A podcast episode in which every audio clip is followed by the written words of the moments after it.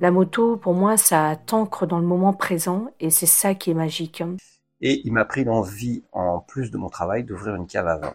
Ce qui fait qu'aujourd'hui, j'en ai ouvert un deuxième à Paris, rue Saint-Denis, dans le deuxième arrondissement. Euh, sacrée rue, ça. Sacrée rue, ça. J'avoue que les pompiers de Paris, ça m'a apporté euh, pour moi, c'est la, la, plus belle des écoles. Provins, c'est avant tout une micro-aventure que l'on s'offre. Alors, les remparts, c'est l'âme de Provins. Vivre dans un donjon. Il y avait un espace sombre qu'on nommait cabinet de réflexion. J'ai trouvé ça hyper spirituel. Il n'y a pas de hasard, il n'y a que des rendez-vous avec la vie. Avec le recul, je vois la maladie comme un accélérateur de vie. Hier, on a fait un petit casse-croûte, on a bu un petit, petit coup de pinard. Et ça, c'est la vie, quoi. C'est la vie, ça, sans se prendre le chou, sans... Bon, bah dis donc, je crois bien que c'est le dernier, par contre. Ah oui, ouais. après blanc-blanc, ah ouais.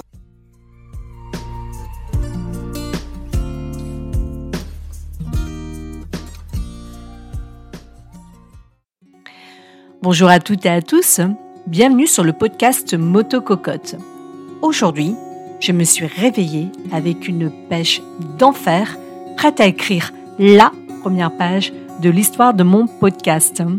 J'ai décidé de vous emmener à Provins, qui est situé en Seine-et-Marne, à seulement 50 km de chez moi, et qui est une des cités médiévales les plus connues en France et une des mieux préservées. Dans ce podcast, je vous recommanderai 5 visites qu'il ne faut absolument pas louper. Je vous ferai aussi déguster une petite douceur à base de rose. Et oui, la rose étant très prisée autrefois dans la cuisine médiévale. Mais avant ça, je vous présenterai David, un ami, mais surtout le meilleur caviste de Provins. Et enfin, je terminerai par une petite touche personnelle, la minute de gratitude. Alors, la minute de gratitude, c'est un petit bilan de cette micro-aventure et je vous raconterai aussi une petite anecdote personnelle, pas des plus joyeuses, mais qui m'aura permis d'adopter plus que jamais la philosophie du carpe diem. Bon allez, j'ai ma moto qui me réclame, je m'équipe et je vous dis à tout à l'heure à Provins. Voilà, j'arrive fraîchement à Provins. Euh, il y a une petite musique douce qui m'accueille. Le temps est magnifique. C'est le radieux. Ça m'a fait bien plaisir en fait de, faire ces petites routes. Euh, ça m'a fait trop du bien de prendre la moto. Belle départementale. Hein. Il n'y avait rien de très euh, périlleux, mais ça fait du bien. Avant de visiter cette cité médiévale, j'avais envie de faire un stop. Et oui, moi je m'arrête toujours là où la vie est à son summum. David, c'est un ami de longue date. Il est caviste dans sa boutique qui s'appelle La Cave et qui est située 8 rue de la Friperie. Son parcours m'a vachement impressionné parce qu'il est passé de pompier de Paris au métier de caviste indépendant. Il est motard aussi, mais c'est surtout un type solaire, chaleureux, qui a toujours le sourire aux lèvres et bien entendu, qui est de très bons conseils pour tout ce qui touche au vin. Alors quand on a de la chance de connaître une personne comme ça, bah, on n'a qu'une seule envie, c'est de le présenter. Je t'en dis pas plus, je te laisse écouter l'interview. Bonjour David. Bonjour Annie. Donc là, je suis dans ta boutique qui s'appelle La Cave et qui est située au 8 rue de la Friperie. Euh, Est-ce que tu peux te présenter? Bien, je m'appelle David, comme tu l'as dit. J'ai 46 ans. Je suis pas marié, mais je vis depuis très longtemps avec euh, ma compagne qui s'appelle Sonia. J'ai deux enfants de 12 et 16 ans qui sont magnifiques. Et puis, euh, du coup, je je n'ai pas fait beaucoup d'études. Je suis euh, rentré chez les pompiers de Paris à l'âge de 20 ans. J'y suis resté 8 ans. À l'issue, je suis rentré à la raffinerie de Grand Puy en tant que pompier, là où j'ai rencontré ton mari, Annie. et puis, euh, j'ai toujours été pompier volontaire en même temps. Je suis resté dans le monde du, du, du, pompier. Et puis voyons, euh, et j'aime beaucoup le vin. J'ai vu que les caves, euh, les caves à vin fermaient les unes après les autres dans notre région. Et il m'a pris l'envie, en plus de mon travail, d'ouvrir une cave à vin. Et le sort a fait qu'on m'a proposé un local à Provins et du coup, je me suis installé à Provins depuis cinq ans. On vient de souffler la cinquième bougie. Ça se passe plutôt pas mal. Et euh, du coup, euh, il y a un an de ça, notre raffinerie a subi un plan social. Et euh, bon, le fait est que j'ai décidé de partir avec avec un petit chèque, hein, on va le dire, pour m'investir à 100% dans mon magasin. Ce qui fait qu'aujourd'hui, j'en ai ouvert un deuxième à Paris, rue Saint-Denis, dans le deuxième arrondissement. Euh, ça. Sacrée rue, ça. Donc voilà, j'ai ouvert un, un, autre établissement là-bas, où qui est plus qui est une cave à vin, mais qui fait aussi bar à vin. On ferme à minuit, et voilà, on a plus l'occasion de déguster des planches, euh, euh, de boire du bon vin au verre, à la bouteille. voilà quoi. Ça s'appelle la goberie, du verbe gober. Voilà, voilà.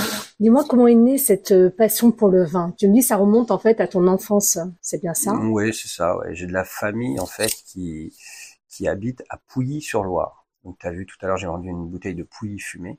Ça c'est parce que c'est des vins qui me qui me parlent. Du coup, ah, voilà, j'ai ouais, voilà, j'ai adoré, euh, j'ai adoré cette région, j'ai adoré les vignes, j'ai j'ai adoré le vin, ce côté convivial que ça apporte. Tu vois, là, il y a un, on boit un verre euh, avec les clients, ça c'est on retrouve qu'avec le vin ces choses-là, je trouve. Donc, euh, bah voilà, est née une passion. Et puis, bah comme je le disais avant, euh, euh, plus moyen d'acheter du vin. Enfin, on n'a que des, des gros magasins, on n'a plus de conseils, on n'a plus de dégustation. Tout est trafiqué. Donc voilà, aujourd'hui, j'achète, je suis pas franchisé, j'achète les vins qui me plaisent. je vais chez les vignerons, je goûte. J'ai des beaucoup de commerciaux qui passent, qui me font goûter, qui aujourd'hui connaissent mes goûts. Ils arrivent, ils disent bah tiens David, je pense que ça, ça va te plaire. Et moi, je leur transmets aux clients et ça marche plutôt pas mal du coup. Dis-moi, qui est ta clientèle aujourd'hui? Eh ben, la clientèle, les Provinois, les touristes et tous les villages en fait qui tournent autour de, de, de Provins, quoi, en gros. Quoi. On vend, on vend de la bonne bouteille, on vend du cubi, on vend des spiritueux, du whisky. Euh, bon là, on est en période des fêtes, du coup, on travaille beaucoup avec les cadeaux en fait. Voilà, on a des coffrets cadeaux, on a tout, tout, tout plein de choses. Et, euh, et ça, euh, voilà. Donc moi, je suis vraiment un enfant de la région, donc je suis, euh, je suis un petit peu, on va dire, connu dans, dans le secteur. Donc quand tu es arrivé, j'avais des amis qui étaient là, qui me connaissent depuis que je suis tout petit. ils passent, ils ont un cadeau à faire, ils viennent, ils envoient leurs collègues et le bouche à oreille fait que qu'on travaille pas trop mal aujourd'hui. Ouais. Et puis en plus, je me lance de plus en plus dans les paniers garnis en fin d'année. Donc la raffinerie Grand Puy, ça fait deux années de suite qu'ils me font faire leur colis de fin d'année.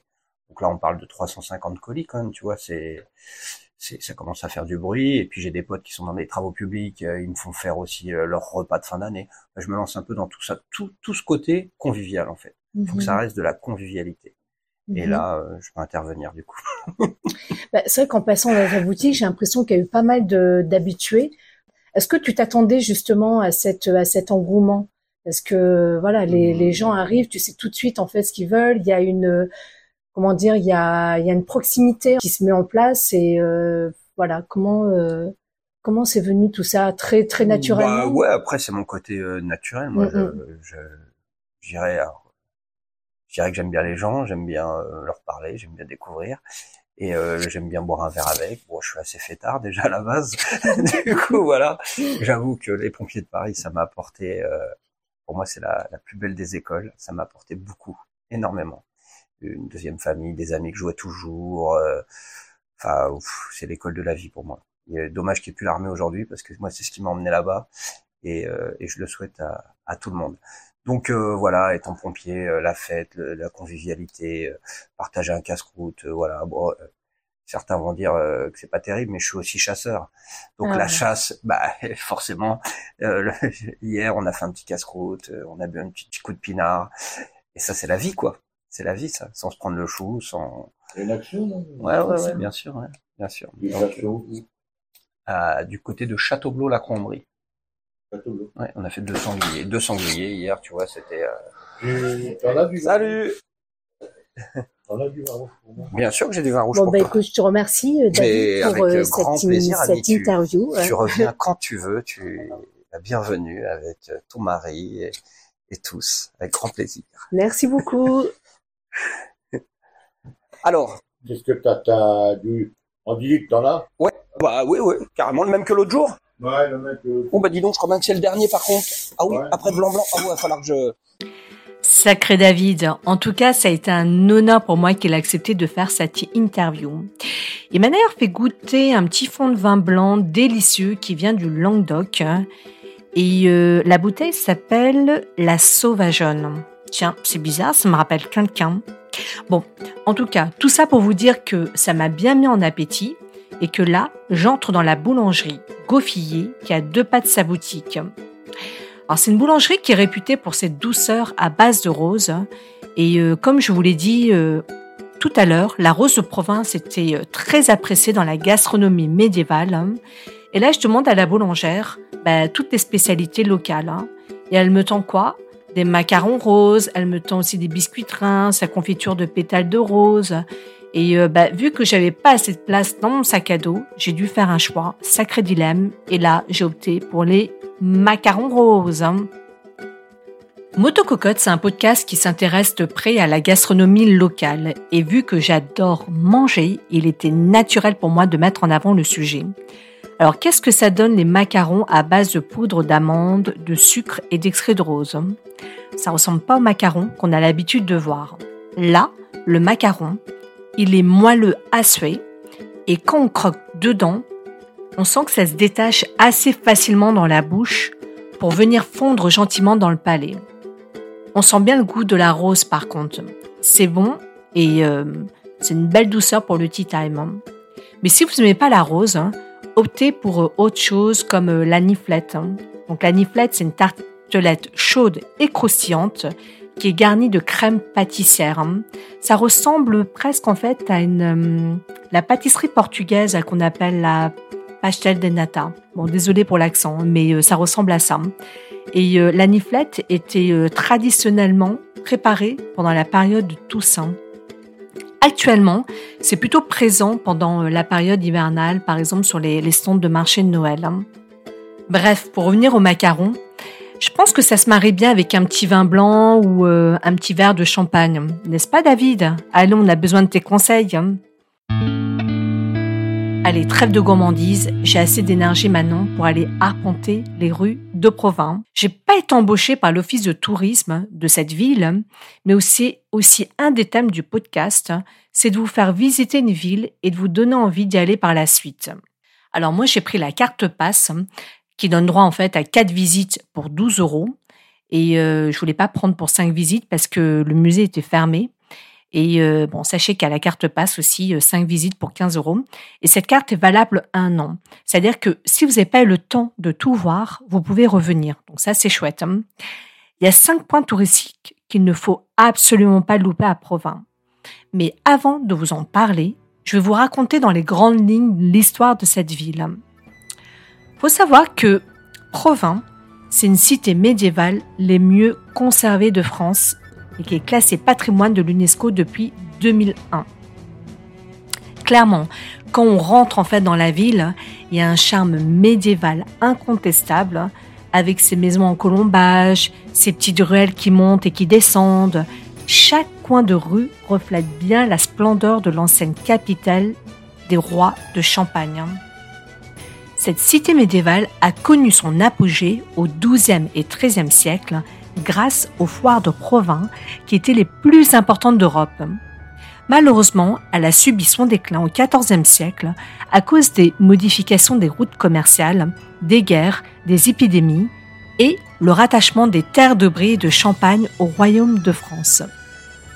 Provins a été visité par des plus grands écrivains comme Honoré de Balzac, Jules Verne, des peintres comme Moreau le Jeune qui venait profiter de la vue romantique des ruines des remparts et de la tour de César qui était couverte de lierre à cette époque. Quel romantisme hein. Il faut savoir qu'il y a deux événements majeurs qui viennent rythmer la vie à Provins de mars à novembre. Et le premier événement, c'est le spectacle médiéval Les Aigles des Remparts, hein, qui nous euh, transporte littéralement dans l'univers de la fauconnerie. Et euh, c'est surtout un formidable ballet aérien de rapaces en vol libre. On peut voir des aigles, des buses, des milans, des faucons et j'en passe.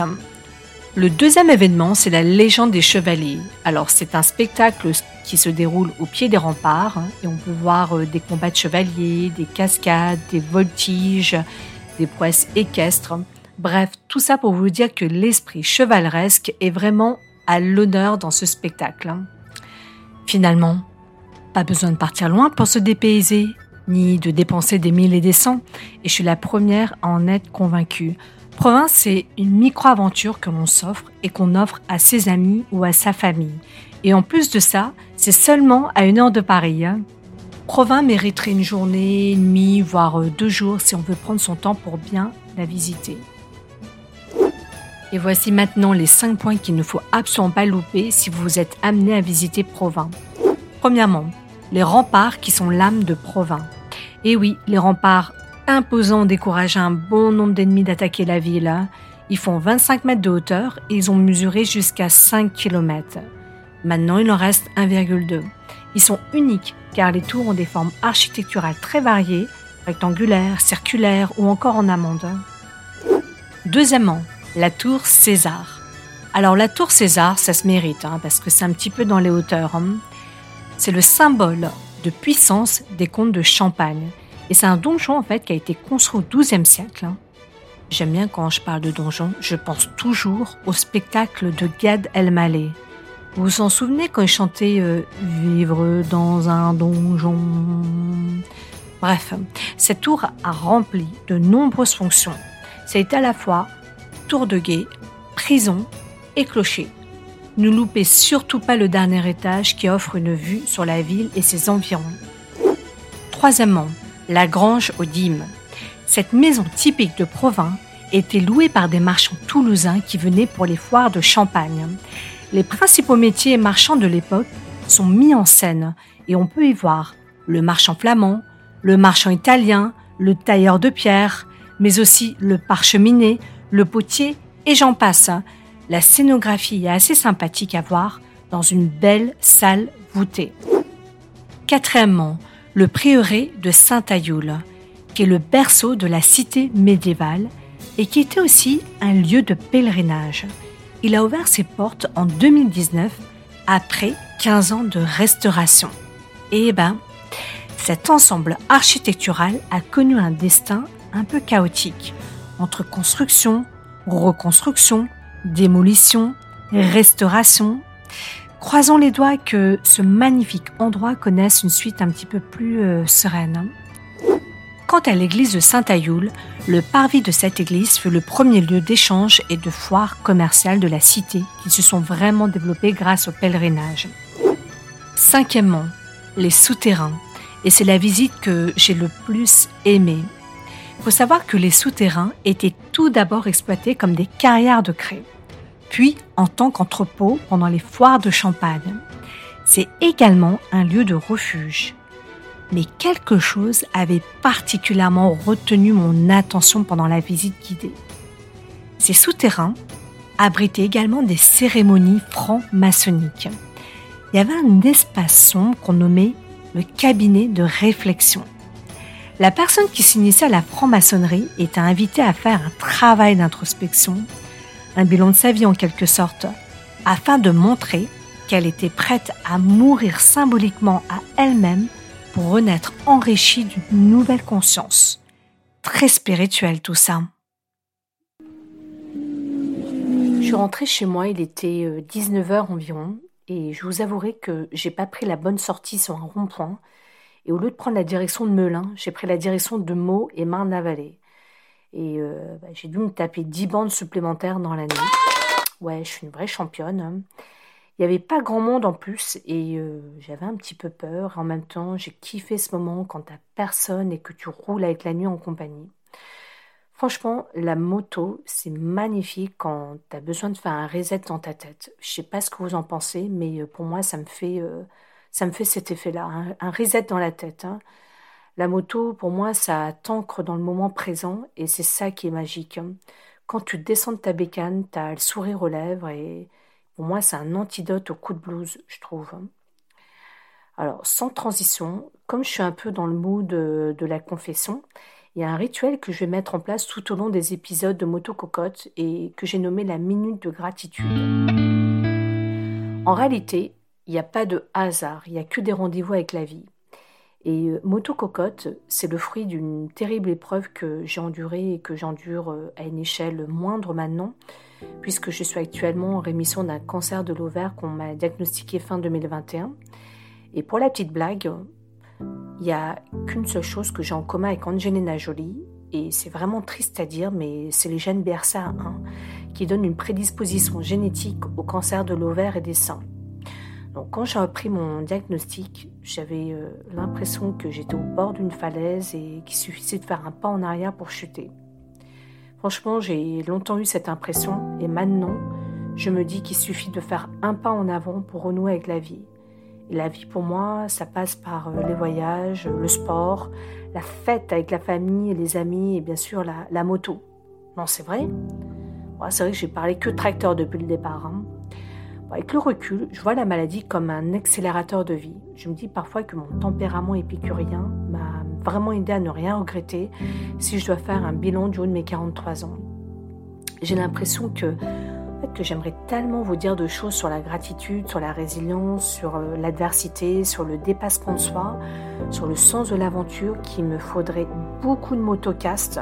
Oui, c'est comme ça que j'appelle mes podcasts, pour exprimer ce que j'ai dans le cœur. Hein.